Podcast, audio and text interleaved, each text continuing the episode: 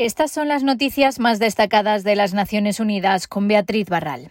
El uso de cigarrillos electrónicos por parte de niños y adolescentes triplica las probabilidades de que consuman tabaco tradicional en el futuro. Según el último informe de la Organización Mundial de la Salud, la industria tabacalera intenta atraer a los jóvenes con aromas atractivos y afirmaciones engañosas.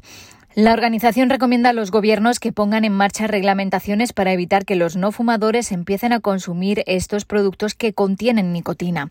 El tabaco provoca la muerte de 8 millones de personas al año, un millón de ellas a causa del humo ajeno. Con la proliferación y rápida evolución de estos productos en el mercado es crucial que se regulen para que todo el mundo esté protegido, incluyendo medidas para proteger a los que actualmente no fuman, como los niños y adolescentes a los que se dirigen, dijo el doctor Rudiger Craig, director del Departamento de Promoción de la Salud de la OMS. Actualmente, la venta de sistemas electrónicos de administración de nicotina está prohibida en 32 países. Otros 79 han adoptado al menos una medida parcial para prohibir su uso en lugares públicos, poner cotas a la publicidad o exigir advertencias sanitarias en el empaquetado.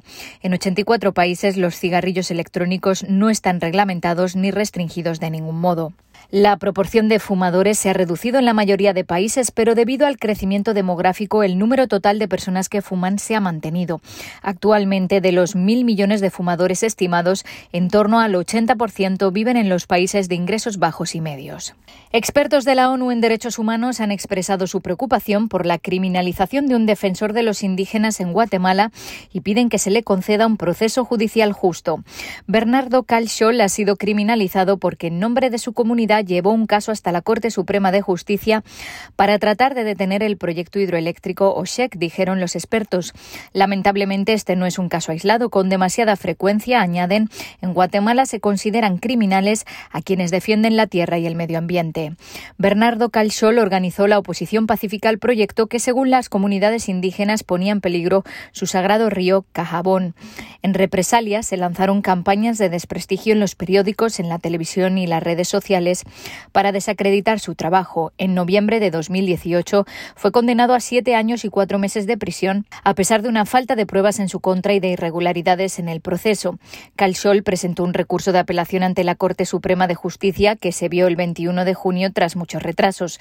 Se esperaba una sentencia en 15 días, pero aún no se ha emitido. Los expertos dicen que están profundamente preocupados por los largos periodos de detención y la repetida suspensión de las audiencias que prolongan los juicios. Al menos 57 personas se encuentran desaparecidas después de que se hundiera la embarcación con la que intentaban cruzar el Mediterráneo.